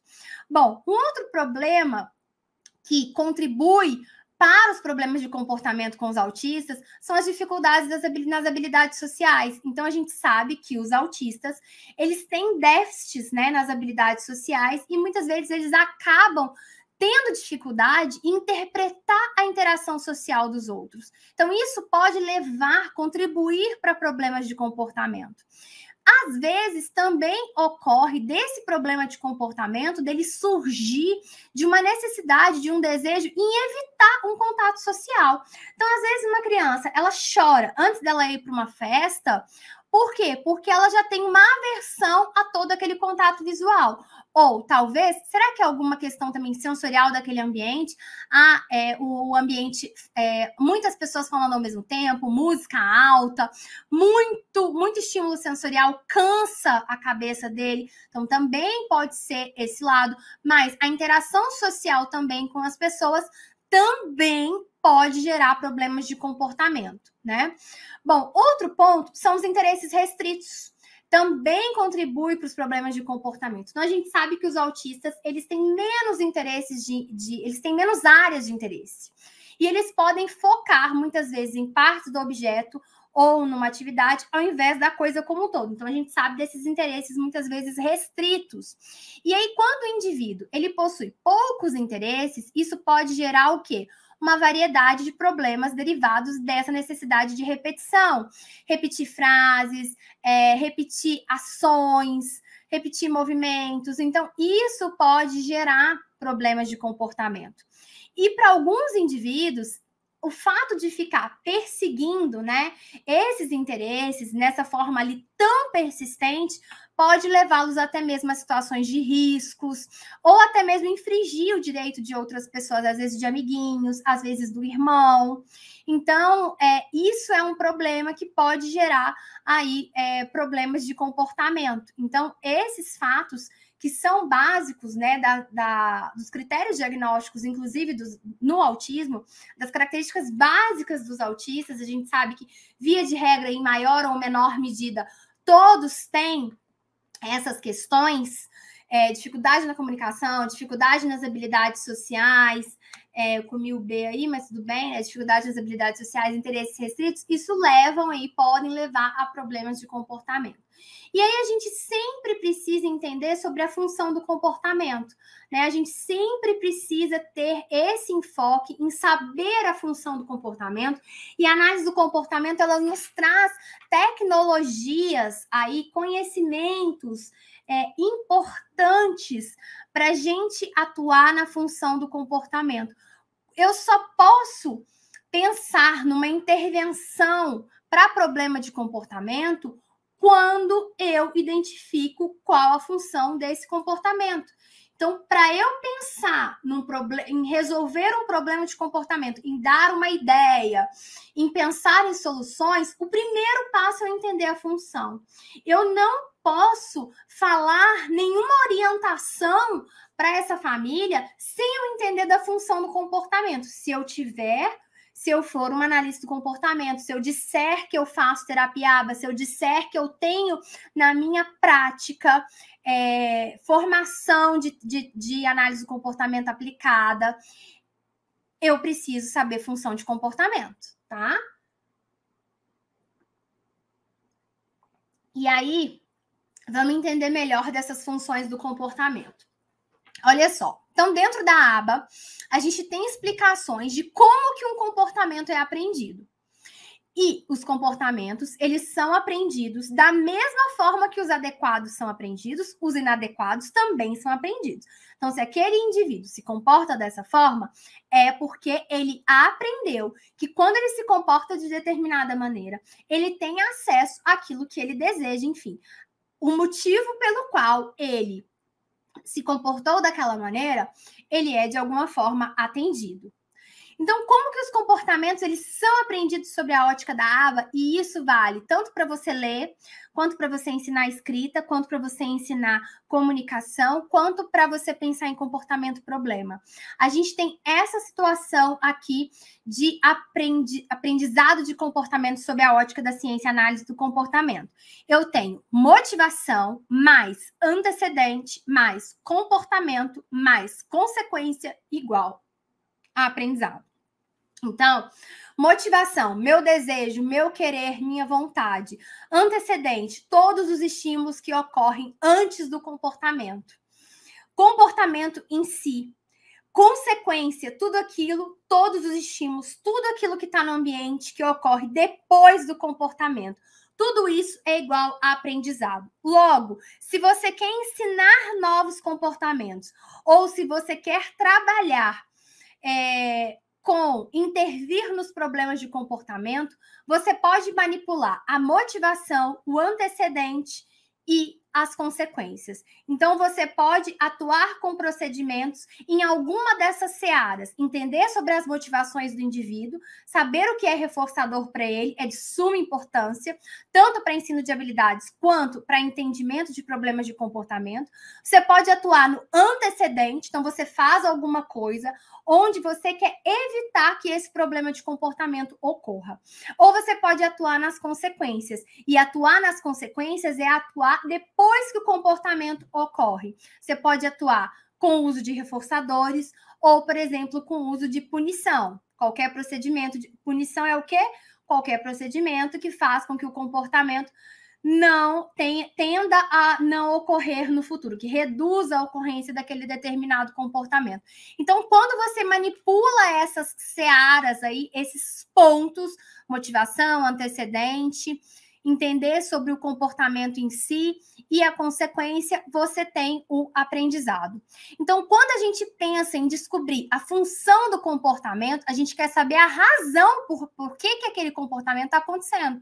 Então, a função do comportamento é a mensagem que aquele comportamento comunica, o que aquele comportamento está te comunicando. Você tem que ser um detetive e descobrir isso para que você possa atuar e manipular uma dessas searas o antecedente, entender sobre a motivação para manipular ela a seu favor, ou você pode atuar nas consequências. Quais são as possíveis funções do comportamento que são trazidas pela literatura de análise do comportamento? Por que, que os indivíduos se comunicam? Nós temos quatro possíveis funções do comportamento. Quatro possíveis funções. Que funções são essas? O indivíduo se comporta para ganhar atenção, para obter atenção. Ele pode se comportar como se comporta para obter acesso a algum objeto, a alguma atividade, a alguma pessoa, a alguma regalia, a alguma coisa. Coisas, pessoas, situações, objetos, comida, enfim, seja o que for ele pode se comportar daquela maneira para escapar ou evitar determinada situação. Então, ele se comporta como ele se comporta para que ele possa não fazer aquela tarefa, por exemplo, ou o simples fato dele atrasar o início da tarefa, ele está escapando né? Então, assim, comportamentos que a gente fala de fuga ou esquiva. É quando ele foge da tarefa, ele foge daquela atividade. Esquiva é quando eu atraso o início daquela tarefa. Então, ele quer escapar, ele quer evitar determinada situação, determinada pessoa, determinado lugar, determinada atividade. Então, isso pode acontecer por esse motivo. Ou nós temos os, a função de comportamento que é reforçador automático. O que, é reforçador automático? O comportamento ele é reforçado por si só. As questões das estereotipias que eu falei, o bater palma assim, não é nada que acontece, é porque o fato de bater assim na mão é reforçador por si só. O próprio comportamento reforça o comportamento. Então, ele é automático, não depende de ninguém, não depende de nenhuma situação, ele é automático. Então, nós temos comportamentos onde nós chamamos aí de reforçadores automáticos. O comportamento é reforçado pelo próprio comportamento, não é por nenhuma situação, por, ne por, ne por nenhuma coisa. O comportamento ele é reforçado pelo próprio comportamento. Então, é o que a gente chama de reforçador automático. Então, o que, que acontece? Pelo fato de diferentes comportamentos que podem ser diferentes na forma. Então, por exemplo, eu posso ter um comportamento de bater a cabeça na parede e de gritar. Eles podem ter a mesma função. Então, eu posso ter diferentes comportamentos, mas que têm a mesma função. Como eu posso ter a mesma forma de comportamento, então, por exemplo, se jogar no chão, com diferentes funções do comportamento. Por isso que a gente precisa sempre olhar e avaliar cada ocorrência do comportamento pela função, cada momento que ele ocorre, em cada ocorrência. Porque de manhã ele pode se bater por uma função, por atenção. À tarde ele pode se bater para fugir de uma demanda da escola, por exemplo. Então a gente pode ter tanto o mesmo comportamento com diferentes funções. Uma é atenção, outra é, é fuga ou esquiva de uma demanda. Como a gente pode ter diferentes formas do comportamento, mas que tem a mesma função. Ah, é se jogar no chão, mas uma hora é para escapar de uma demanda, outra hora é para ter atenção. Por isso que a gente precisa fazer avaliações individualizadas de cada comportamento. Isso dá muito trabalho. Por isso que eu falei para vocês toda aquela conversa de que a gente não consegue. É, é... Ai, gente, peraí, quero espirrar. Sim, ai, eu e minha rinite. Por isso que eu falei para vocês que a gente não consegue é, atuar com todos os comportamentos ao mesmo tempo, porque dá muito trabalho, porque você tem essa variação tá certo? Então, isso é bem importante da gente entender. Por isso que a gente faz o quê? Para eu entender função de comportamento, o que, que eu faço? Eu faço é, avaliações funcionais do comportamento. Então, para que eu possa entender a função do comportamento e aí sim conseguir agir, conseguir fazer alguma coisa, seja no antecedente, antes do comportamento acontecer, ou seja na consequência, depois que o comportamento ocorre, por isso que eu preciso é, fazer avaliação funcional do comportamento. Então, esse é um procedimento onde a gente vai avaliar qual é a função desse comportamento. E aí a gente tem algumas formas diferentes da gente fazer isso. Então, a gente tem alguns métodos dentro da análise do comportamento, trazidos por pesquisas, por anos e anos de pesquisas, que nos trazem algumas formas da gente fazer a avaliação funcional do comportamento. Tá? Então a gente tem três diferentes estratégias, só que dentro delas a gente tem outras formas diferentes para a gente poder é, entender. Uh... Ah, tá. Ah, isso aqui eu já até falei para vocês, mas é só passar aqui. Então, quando a gente realiza uma avaliação funcional do comportamento e a gente sabe a função do comportamento, a gente tem três formas diferentes, três estratégias diferentes para a gente fazer com que aquele comportamento ele deixe de ocorrer ou ele reduza em alguma medida, né? Seja na quantas vezes ele ocorre, seja na intensidade, então vai depender do tipo de comportamento que a gente está trabalhando. Então, a gente pode alterar as variáveis antecedentes, ou seja, antes do problema de comportamento ocorrer, ou a gente pode alterar as variáveis consequentes, ou seja, depois do comportamento ocorrer, ou a gente pode ensinar comportamentos alternativos. Como que ele pode se comportar, onde ele vai ter acesso, por exemplo, àquele item que ele deseja, mas ele precisa pedir de uma forma apropriada, por exemplo, para ter aquele doce que ele quer, para assistir aquele vídeo que ele quer. Se ele se comportar de uma maneira apropriada, ele vai ter acesso àquilo. Então, a gente pode atuar dessas três maneiras: altera o antecedente, ou altera os consequentes, ou altera, é, ou ensina comportamentos alternativos, né? Então, aqui alterar os antecedentes, para que eles possam ser alterados, para que o problema de comportamento seja menos provável de ocorrer, os consequentes, eliminar a fonte de reforçamento para eliminar o problema de comportamento, ou ensinar comportamentos alternativos, comportamentos que vão ter a mesma função, mas que têm uma forma de resposta mais apropriada. E aí a gente tem diferentes métodos da gente realizar a avaliação funcional do comportamento. Então, como eu falei para vocês, a gente tem diferentes formas, metodologias trazidas por anos e anos de pesquisas dentro da aba para realizar essa avaliação funcional, para daí a gente descobrir qual a função desse comportamento? A gente tem análise funcional experimental, análise funcional descritiva e avaliação indireta. Então, esses são o quê? São métodos. A gente precisa dominar estes métodos, saber disso, para que a gente possa descobrir a danada da função do comportamento. E aí, quando eu sei a função, aí sim, aí você está munida de informação, de conhecimento, e você vai estar muito mais preparada para fazer com que aquele comportamento problema ele ou reduza a, a, a frequência ou a intensidade. É, vai depender, então, por exemplo, ah, se é uma criança que chora e grita, de repente, o tempo que ela chora e grita pode reduzir, a intensidade do choro e do grito pode reduzir, até que você consiga fazer a extinção total, se for o caso desse problema de comportamento.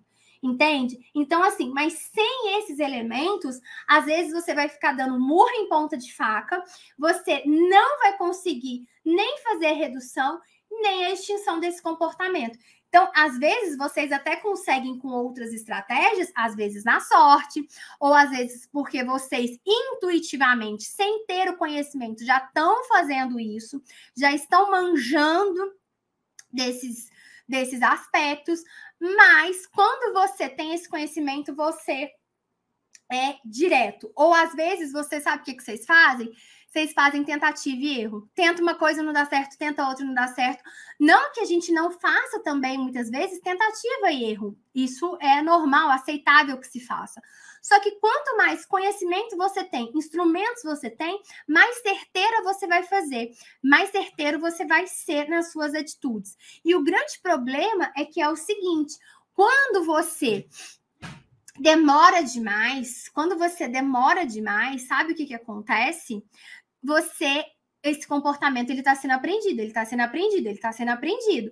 Então, mais esse indivíduo vai aprender essa forma de comportamento, mais difícil vai ser de você conseguir obter os resultados que você deseja. Não é que você não vai conseguir, mas vai ficar mais difícil, porque quanto mais tempo esse indivíduo ele aprendeu que se ele se comporta dessa determinada maneira, ele consegue aquilo que ele deseja, mais difícil vai ser depois quando você adquirir esse conhecimento, for intervir, entender a função, e aí com a função do comportamento em mãos você agir, mais difícil vai ser. Então, é muito importante que vocês entendam desse, dessas formas de avaliação. E às vezes parece um bicho de sete cabeças, mas assim, nós já temos. É, pesquisas já, nós já temos literatura onde a gente já teve professor treinado dentro de escola, pais treinados para conduzir avaliações funcionais do comportamento. Então, a gente já tem a literatura que nos mostra que é possível que pessoas com conhecimentos mínimos em análise do comportamento conseguem conduzir, se bem treinadas, se bem conduzidas, conseguem realizar avaliações funcionais do comportamento. Então, assim, é, não é um bicho de sete cabeças também, é um conhecimento, como eu falei para vocês, possível de ser adquirido, está nas mãos de vocês. Então, isso é muito importante. Então, assim, é justamente por saber o quanto que é sério isso, gente, o quanto que é sério o quanto que isso afeta a, a qualidade de vida das famílias, a qualidade de vida dos indivíduos, porque pensa é, os pais em situações dentro de um shopping, dentro de uma loja de brinquedos, dentro de um aeroporto, é, em qualquer ambiente, eles vivam essas situações de problemas de comportamento isso é muito desgastante. Nossa, Michele, como é que você sabe que isso é tão desgastante, tão difícil? Nossa, porque eu já vivi cada situação de comportamento problema que mesmo eu tendo conhecimento, já não é fácil. Sem conhecimento, então, é uma loucura, sabe? Então, assim, é, pra, é, é justamente sabendo disso, de todas essas questões, que a gente precisa se apropriar, que a gente precisa adquirir esse conhecimento, né? Então, assim, a gente viu o quanto que a terapia ABA, ela ajuda a gente nos problemas de comportamento, né? E isso aí é para profissional, é para familiar, são né, para pessoas, né, não só com autismo, mas com qualquer outro transtorno do, do neurodesenvolvimento, ou indivíduos típicos, ou o seu marido, ou a sua sogra. Então, às vezes, a sua sogra vai lá e se comporta de determinada maneira, às vezes porque ela quer atenção, ela quer atenção do filho, ela quer atenção da nora, e ela vai lá e emite um problema de comportamento, né? Ela tem um surto e emite determinado problema de comportamento. Então, assim, quando a gente entende isso, a gente fica muito mais empoderado, né? Então, assim, a grande notícia que eu acredito que vem dessa semana para vocês é que para vocês conquistarem isso, isso é muito mais fácil do que, do que vocês, assim, imaginam, do que às vezes as pessoas colocam muita dificuldade. Nossa, meu Deus, é uma ciência e eu preciso de anos e anos de estudo. Claro que quanto mais tempo passa, melhor você vai ficar, mais você vai se apropriar dos conhecimentos de maneira mais fácil mas você precisa aí aplicar a aba, né, utilizar a aba de uma maneira alinhada com a necessidade, seja dos seus alunos, seja dos seus pacientes, mas sem que você tenha que passar por anos e anos e horas aí de conteúdo acadêmico e que muitas vezes não vai te dar uma aplicação prática, tá? Então, assim, eu tenho muito esse enfoque em dar a literatura, dar a teoria, tanto que eu coloco aí muito é, os, os artigos para vocês, a literatura, você vai lá, joga no Google isso, você acha. Então, assim, mas eu tenho muito essa preocupação com a aplicabilidade prática, porque amanhã já vai ter, você já vai precisar desse conhecimento. Amanhã, quando você chega na sala de aula, quando você chega na sua clínica, ou se você é pai, está na sua casa, esse problema de comportamento, às vezes está acontecendo nesse momento. Né? Os pais, depois do final de semana, muitas vezes chegam relatando uma série de situações para os profissionais que ocorreram, porque às vezes saiu da rotina, às vezes aconteceu determinadas coisas. Então, assim, a gente tem que ter muito essa preocupação. Então, assim, gente, foi enxergando, né? Foi vendo essa, essa lacuna que muitas abordagens profissionais têm de fazer essa conexão de teoria e prática, né? Que a gente assim pensou e desenvolveu essa novidade e essa surpresa que antes de eu continuar falando aqui das formas do passo a passo para realizar a avaliação funcional, que eu quero contar para vocês. Então a gente resolveu desenvolver aí uma certificação em terapia ABA, tá? Então o que, que é essa certificação em terapia ABA? Então vai ser o quê? Vai ser uma formação que a gente vai ensinar o que muitas vezes nenhuma faculdade ou nenhum curso ele te ensinou. Você vai aprender de fato conhecimento, ferramenta, técnica, ter material, ter checklist, ter é, é, já formulários prontos para você aplicar, por exemplo, as entrevistas comportamentais que a gente usa aqui nas avaliações, na avaliação indireta, na avaliação funcional indireta, na avaliação funcional descritiva, saber fazer uma avaliação funcional experimental. Então, a gente realmente buscou trazer todos esses materiais, trazer todos esses conteúdos dentro dessa formação, para você de fato conseguir pegar esses conhecimentos dessa ciência e levar para a sua prática. Então, a certificação, gente, em terapia ABA, ela vai ser para quem?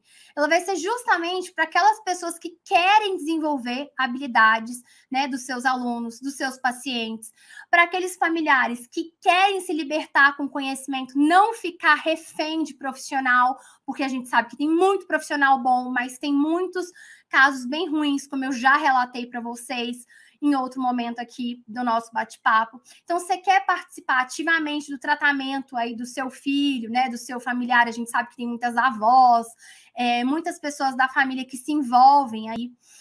Ou para você também que às vezes quer trabalhar como atendente terapêutico, quer começar a colocar o pé na área, sendo um atendente terapêutico, sendo um AT, quer aplicar programas ABA, então já quer entrar no mercado já estando é, tendo uma, um treinamento, tendo uma formação, tá? Então, é para todos estes casos. Você, ah, eu já sou fonoaudiólogo, eu sou psicólogo, mas eu sei que esse conhecimento ele é importante para a minha prática.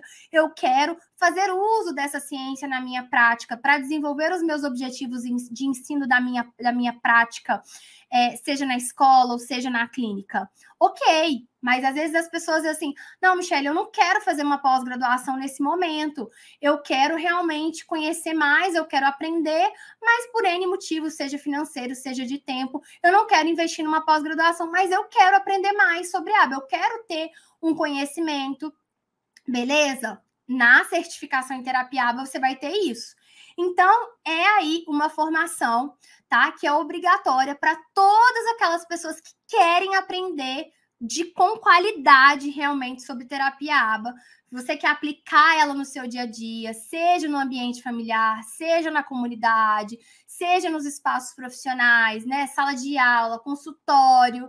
Então, assim, trabalhar, por exemplo, ensinando habilidade social, fazendo acompanhamento de determinada criança em, é, em festinhas? Agora estão ocorrendo menos por causa da pandemia mas nesses ambientes. Então, tudo isso, você saber manipular essas contingências, gente, seja nos antecedentes ou seja na, na consequência, no depois do comportamento, são importantes, tá? Então, você vai poder ter acesso a esse conhecimento prático, tem essa aplicabilidade, que vai impactar a saúde, o bem-estar dos alunos, porque à medida que esse aluno ele consegue aprender novas habilidades, ele tende a reduzir os problemas de comportamento.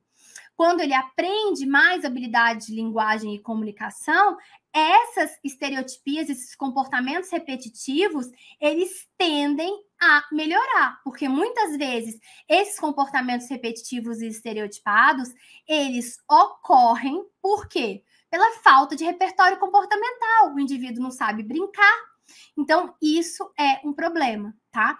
Então, a gente realmente quer que vocês tenham acesso a conhecimento prático mais baseado em evidência científica, tá? A gente quer que vocês realmente se tornem, que as famílias possam ter esses profissionais no mercado, que vocês tenham reconhecimento, tenham prestígio dos seus colegas de profissão, porque de fato você vai ser um profissional que sabe aquilo que está fazendo, que mostra os seus resultados, tá? Então vai ficar disponível amanhã, a partir das 8 da manhã. Então, se você quer de fato desenvolver habilidades, ensinar novas habilidades de uma forma real, de uma forma eficaz, enquanto você vai se tornar um profissional diferenciado, agora eu vou te falar você vai incomodar, tá? Então, esteja preparado. Tem um efeito colateral quando você costuma, quando você começa a estudar comigo. Você começa a incomodar colegas. Infelizmente, tá, gente? Mas é aquela coisa, você tá aí no campo para fazer amizade ou para servir o próximo, fazer o bem do próximo, ter o seu, o seu reconhecimento profissional, ser um profissional que sabe que é um profissional de resultado, que é um profissional sério, tá? Então, isso aqui é para você.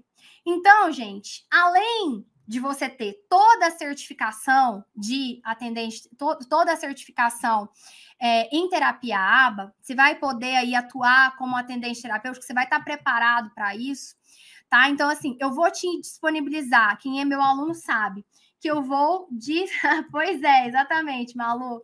Eu vou disponibilizar aí para vocês é, folhas para vocês fazerem coleta de dados. Vocês vão aprender a gerar gráfico. A gente tem uma planilha muito especial que a gente é, elaborou para os nossos alunos, para eles jogarem os dados no gráfico e ela já gera os gráficos automaticamente. Então, você pode sim demonstrar a efetividade da sua intervenção. Então, quando os familiares chegam, ah, parece que isso aqui não tá, nossa, a intervenção não tá surtindo efeito, ou você precisa provar para o plano de saúde, se é aquele profissional que você faz aquele relatório que o pessoal do plano de saúde, ele lê, ele baba, ele não tem como ali é, falar que não tem, que, não, que o seu trabalho não é bom, que você não, não, justifica essas suas horas, né? E quem é aluno sabe, quando vocês têm problema, vocês correm lá no Diogo, ele auxilia vocês do ponto de vista jurídico, vocês sabem disso, com relação a plano de saúde, com relação a questões é, com, é, de atuação profissional, né? Uh, com relação à literatura. Gente, quem é meu aluno sabe que eu costumo ler mais em inglês. Eu só leio em inglês, para ser bem sincera. Então, assim, os autores que eu que eu que falam de análise funcional em inglês, o ícone da análise do é, o ícone da análise funcional é o Brian Awata tá? É esse autor aí. Se você colocar no Google, você vai achar muita coisa. Outro cara que também é tipo a nova geração com relação à análise funcional é o George Henley. É, que ver? Deixa eu só ver se é, se é George mesmo, que agora me deu um branco. Henley, Então, assim, eu não escondo aqui. Não, Gregory. Gregory, tá? Tô confundindo o nome dele. Gregory Henley. Dá seu contato aí, Zélia. Você falar pro povo como quer estudar com a gente.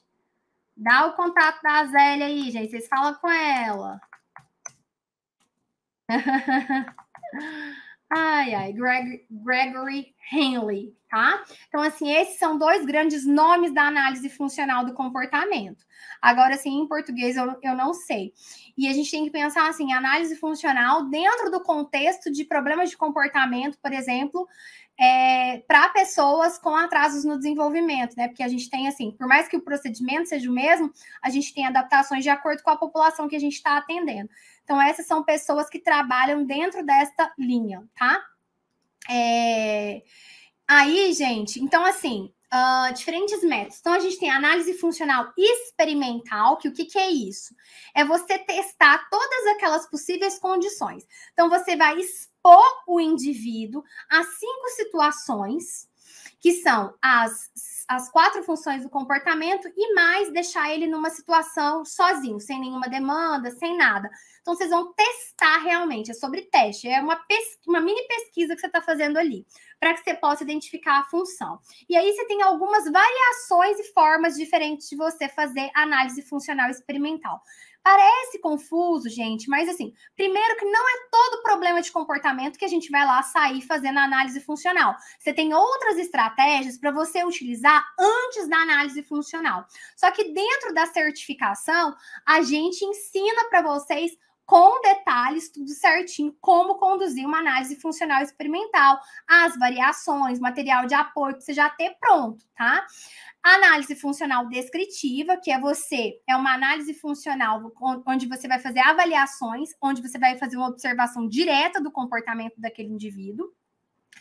Calma, que lá no passo a passo eu vou amarrar todos os, os pontos para vocês. E aí a gente também tem algumas formas diferentes da gente fazer análise funcional descritiva. Então a gente tem registro ABC contínuo, registro ABC narrativo, registro de scatter plot. Então tudo isso são formas diferentes para você fazer registro, mas a avaliação funcional descritiva é você ir lá observar esse comportamento ocorrendo. Ou você também ensinar os pais a fazerem esse registro. E é difícil porque às vezes os pais perdem a folha que você dá. Eu, quando fiz treinamento de pais, eu ensinei os pais a fazerem esse registro e a fazer a, a, a avaliação funcional. Era um perde de folha, era uma coisa danada. E aí, o que, que a gente fazia? Eu sempre falava: olha, deixa essa folha então na porta da geladeira, esparrama essa folha pela casa, é, anota no celular, mas faz esse registro de alguma forma. Então, assim, é muito importante que a gente profissional também seja descritivo porque, assim, existe um mundo ideal, eu sempre falo isso para os alunos. Gente, existe um mundo ideal, mas existe o um mundo real, né? Existe o possível ser feito. Então, assim, feito é melhor que perfeito. Então, a gente também tem que ter essa flexibilidade na hora de lidar com os pais. A avaliação indireta a gente utiliza métodos de entrevista, checklist, escala, questionários, para que a gente possa obter informações sobre os comportamentos. Então, aqui é indireto, ou seja, você não vai ver o comportamento ocorrendo, mas você vai pegar essas informações, saber o que perguntar é muito importante. Você vai pegar essas informações com as pessoas que vivenciam esses problemas de comportamento com o indivíduo. E aí a gente tem diversos tipos aí é, de modelos de avaliações, que são escalas, checklist, entrevistas, é, para fazer essas avaliações indiretas. Então, muitas vezes a gente começa com as avaliações indiretas, depois você pode ir para funcional descritiva, e aí, se você não consegue identificar o problema de comportamento, você vai para análise funcional experimental. Como, como ela é mais um pouco mais trabalhosa, você não vai ficar fazendo ela o tempo todo. Então, todo esse material para você conseguir fazer uma avaliação indireta, a gente dá lá dentro da certificação, tá? Bom, aí eu quero amarrar todo esse conteúdo com vocês, falando aí dos primeiros passos para você completar é, uma avaliação funcional do comportamento. Na verdade, nem são os primeiros passos, não. Eu, na verdade, coloquei aí os 10 passos completos que eu coloquei para vocês, para completar uma avaliação funcional do comportamento. Olha só, a gente tem o passo 1. Então, veja bem, o passo 1, gente, então isso aqui é muito importante vocês entenderem, porque a gente agora vai amarrar todo o conteúdo e organizar todo o conteúdo para a gente poder realizar uma avaliação funcional, que lembrando, é a chave para a gente encontrar é, a função do comportamento para daí a gente poder intervir. Porque senão a gente pode estar intervindo de maneira equivocada e tá só tornando esse comportamento mais forte. Então, assim, o passo um é você criar um time de avaliação. Então, você precisa criar um time de avaliação para entender aí é, qual, quem são as pessoas? Quem que vai fazer o par, parte desse time de avaliação? Quem que vai colaborar para essa avaliação ser feita?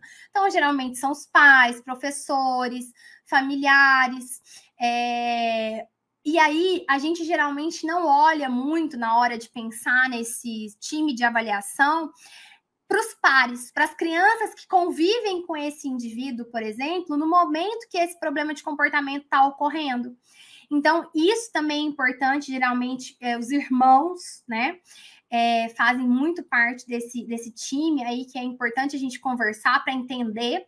E outra coisa que a gente também não leva em consideração é que a própria pessoa que está emitindo problema de comportamento Gente, já pensaram que vocês podem irem lá e conversar com a pessoa, conversar com a criança, se ela tem um nível de linguagem, claro, né, gente? Para isso. Tá vendo tanto que a linguagem é importante? Por isso que por que, que eu bato tanto nessa tecla? Porque o indivíduo, ele pode te falar, é o exemplo que a gente estava falando lá em cima, que até a Edneia trouxe que o filho dela fala por que, que ele tem determinados comportamentos repetitivos e estereotipados, né? Que a eu contei o exemplo do Dioguinho para vocês também, que ele fala que é porque ele está muito animado, ele está muito feliz. Então, quando determinado indivíduo ele se comporta de determinada maneira, é importante, se ele tem esse nível de linguagem, que você pergunte para ele, mas por que, que você fica tão nervoso assim? Por que, que você se joga no chão? Por que, que você se bate? Por que, que você se morde? Então, tem indivíduos que têm esse nível de linguagem, que tem essa informação para dar para gente. Isso é maravilhoso. Então, a gente precisa levar isso em consideração. Engraçado que eu nunca vi ninguém falando sobre isso sempre que eu estudei sobre análise funcional, eu nunca vi ninguém é, tendo esse nível de cuidado de perguntar para o indivíduo, porque às vezes ele tem esse repertório. E principalmente essas crianças que estão tendo intervenção e que elas estão tendo a oportunidade de desenvolver a comunicação e a linguagem. Então, isso é importante. É importante também você definir o papel de cada um do time. O que, que cada pessoa vai fazer? Quem que vai colocar ali... É, quem que vai fazer o registro? Quem que vai coordenar e, e, e organizar? Qual que é a função de cada um? Então, isso é muito importante. Outro ponto é a gente selecionar o comportamento-alvo. E aí cai naquilo que a gente falou. A gente muitas vezes tem vários problemas de comportamento que estão ocorrendo ao mesmo tempo. E aí a gente tem que selecionar um comportamento por vez. A gente não consegue abraçar o mundo de uma vez.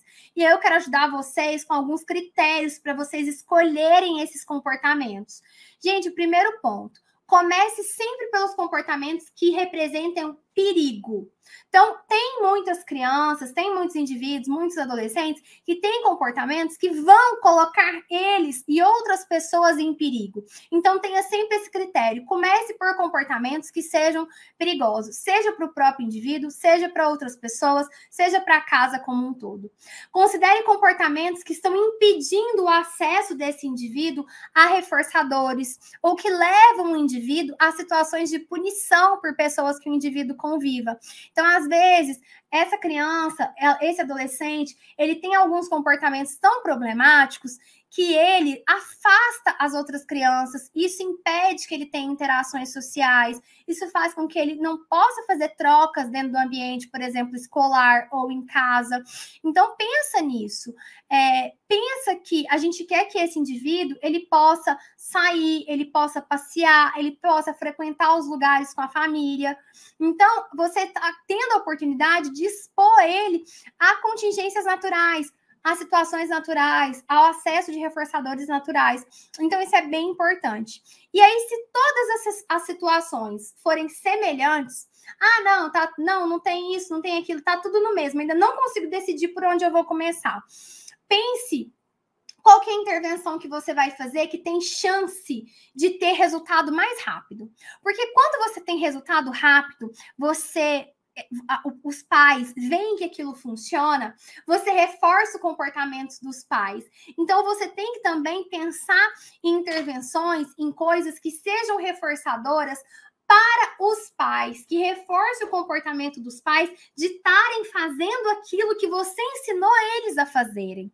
Entende esse ponto? Esse também é um ponto importante que muitas vezes os profissionais acabam deixando de lado. Então, isso é bem importante. Então, o passo 3 é a gente definir o comportamento-alvo. O que, que é definir o comportamento-alvo? É você ter uma definição clara do ponto de vista comportamental de qual que é o comportamento que vai ser trabalhado. Então, você ter essa definição bem clara. Olha, nós vamos atuar com o fato de Pedro bater a cabeça na parede quando falam não para ele. Então, você precisa ter essa definição bem clara, tá certo? O passo 4 é você medir. Como que você vai medir esse comportamento-alvo? Como que você vai saber quantas ocorrências ela está ocorrendo? Você vai fazer no dia, por exemplo? Quantas vezes ele bateu a cabeça em um dia?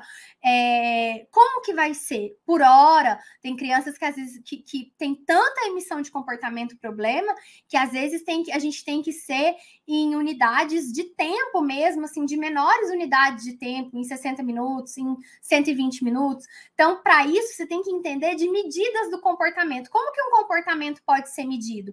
A gente tem algumas formas de medidas do comportamento, e isso vai estar lá dentro da certificação. Nós vamos, nós temos um modo totalmente dedicado a ensinar sobre é, medidas do comportamento. O passo 5 é você estabelecer uma linha de base. O que, que é esse negócio de linha de base?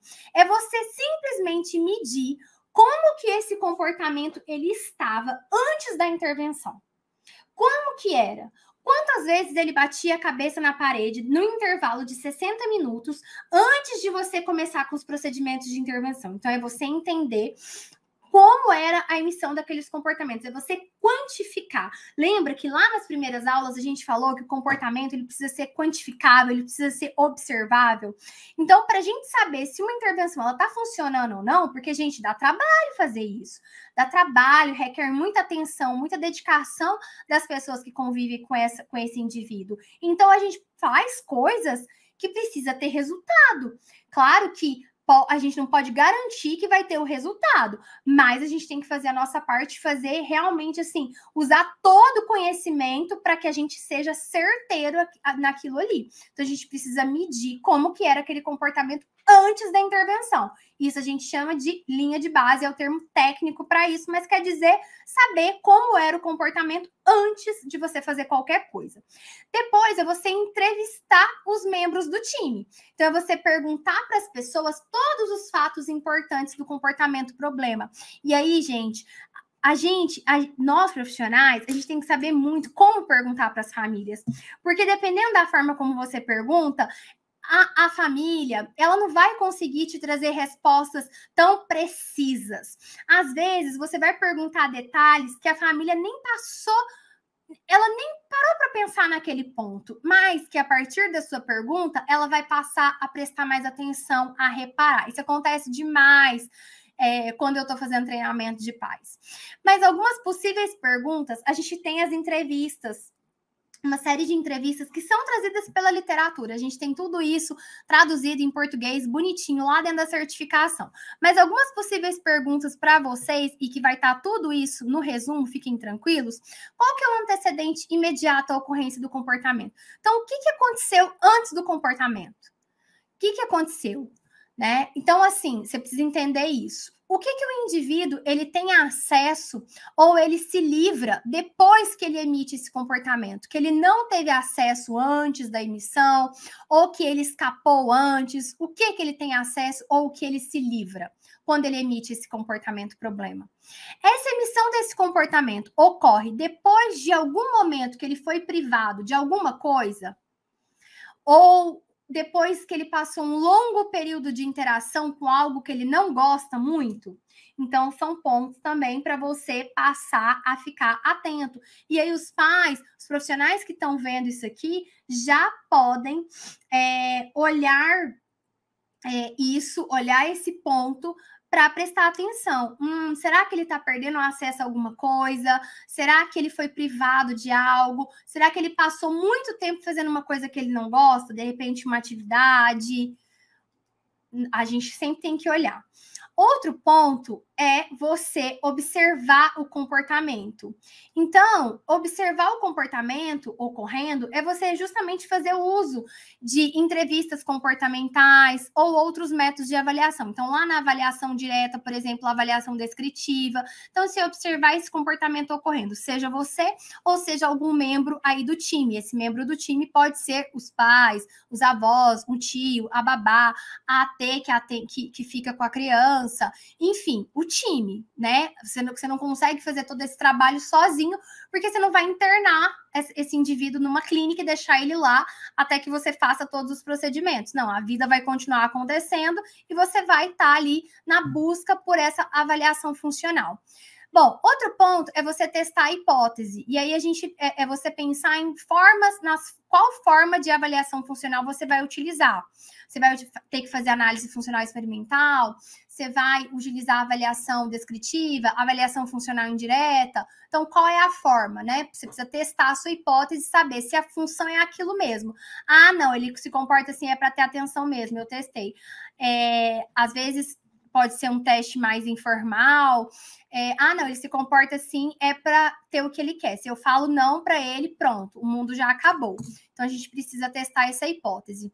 E aí você precisa também saber interpretar as avaliações funcionais do comportamento, né? Então, de fato, e aí? Você fez as avaliações, utilizou escalas, utilizou entrevista, às vezes você não precisou fazer análise funcional, mas você precisa interpretar todas as informações que você tem. E aí? qual a função do comportamento. Uma vez que você tem a função em mãos, aí sim você pode elaborar um plano de intervenção comportamental, né? O que em inglês se chama BIP, né? Behavior Intervention Plan. Então, aí sim você vai poder elaborar um plano de intervenção comportamental. O que é esse plano de intervenção comportamental? É a descrição detalhada, assim como a gente faz no programa de aquisição de habilidades, um programa de comportamento, é no plano de intervenção comportamental é você entender o que, que vai ser feito, quais são as estratégias utilizadas, como que as pessoas devem se comportar, o que de fato que deve ser feito. Então, isso é elaborar, escrever isso mesmo e todas as pessoas saberem que elas têm que seguir esse plano de intervenção comportamental. Então, esses seriam os 10 passos para você conduzir. Parece muito, por quê? Porque eu dissequei cada ponto aqui, a gente trouxe uma série de coisas, mas não é né? Mas vocês também têm que entender que essa é a forma que funciona, essa é a forma que a gente tem resultado. Então, o que dá resultado dá trabalho mesmo, né, gente? Perder peso dá trabalho, arrumar a casa dá trabalho, estudar dá trabalho. Então, assim, as coisas dão trabalho mesmo. Mas o importante é dar trabalho, mas você aumentar as chances de você ter um resultado melhor, tá bom?